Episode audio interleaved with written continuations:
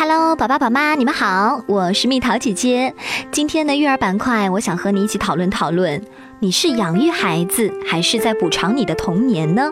上周末，我带着小蜜桃去室内游乐场玩沙子，我看到两个小伙伴也很高兴的一起在玩。然后有一个小孩呢，过于兴奋，还躺倒在了沙子上，结果呢就不小心撞到了另外一个小孩。那个小孩的妈妈看到了，赶紧跑过来，警觉的问孩子：“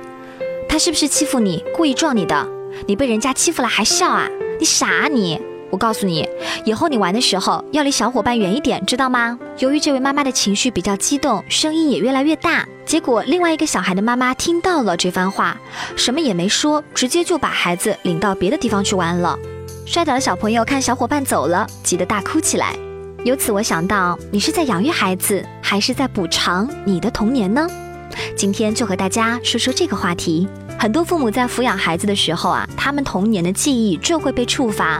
往往孩子的一句话或者与别的孩子相处的一个场景，就会激活他们心中的某种情感，而这种情感啊，是退回到儿童时期的表现，是与现在年龄不相称的行为和情绪，甚至完全不顾及当下的情况。比方说，一个学生时代有着音乐梦想的母亲，可能会执着的让孩子学习乐器；一个曾经被小伙伴欺凌过的妈妈，听说孩子被欺负的时候，可能会反应过度。为什么会这样呢？人类心理的发展与身体的发展是有一些差异的。身体往往会随着年龄增长而越发成熟，但是心理的发展啊，却可能被某一个创伤事件阻碍停滞下来。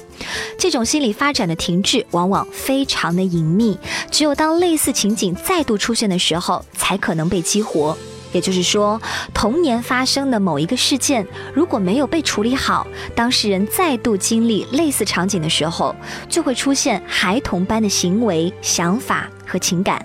这样的情况啊，很容易出现在抚养孩子的父母身上，因为孩子的成长过程中，往往会引发他们关于自己童年时期的回忆。如果那些回忆中有创伤、有遗憾，很多父母会有意无意的想要弥补这种遗憾。或者逃避创伤，所以呢，蜜桃姐姐给大家的建议是：一个人要完全把孩提时代的往事统统抛掉，是一件非常困难的事情。尤其是那些备受冷落、伤害和羞辱的经历，会在一个人心里留下刻痕。这种刻痕性的事件，也许会被记忆淡忘。比如一个人可能会忘记这件事情的很多细节，但是感觉却还是会保留在身体中。一旦被触发，那种感觉就会把一个成年人拖入童年的状态。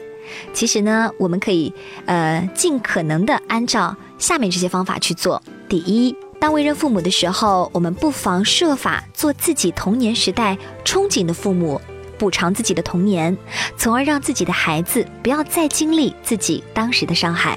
第二，父母在抚养孩子过程中保持一丝觉察，孩子并不是你童年的替身或翻版，他们有自己全新的生命体验、全新的人格。你当年没有满足的需求，未必是他的需求，而你当年经历过的伤害，从他那里永远不可能得到真正的补偿。爱孩子，就从理解孩子的感受、了解并满足孩子的内心需求开始吧。第三，是时候与小时候的自己做一个链接了。闭上眼睛，静下心来，看看真实的自己，那个曾经受到过伤害的、有委屈的或者不开心的自己，就住在你的心里。你看看他有多大了，穿着什么样的衣服，他的表情是怎样的？你来和他对个话，并用你全部的爱来温暖他、滋养他、拥抱他，好好的疼爱他。爱他就是爱自己。一个人的幸福程度取决于这个人和自己内在小孩的关系，两者越是统一，越是接纳内心的自我，内心就越和谐，那么快乐的感觉就会自然流露出来，而我们就不再会以保护孩子的名义来保护小时候的自己啦。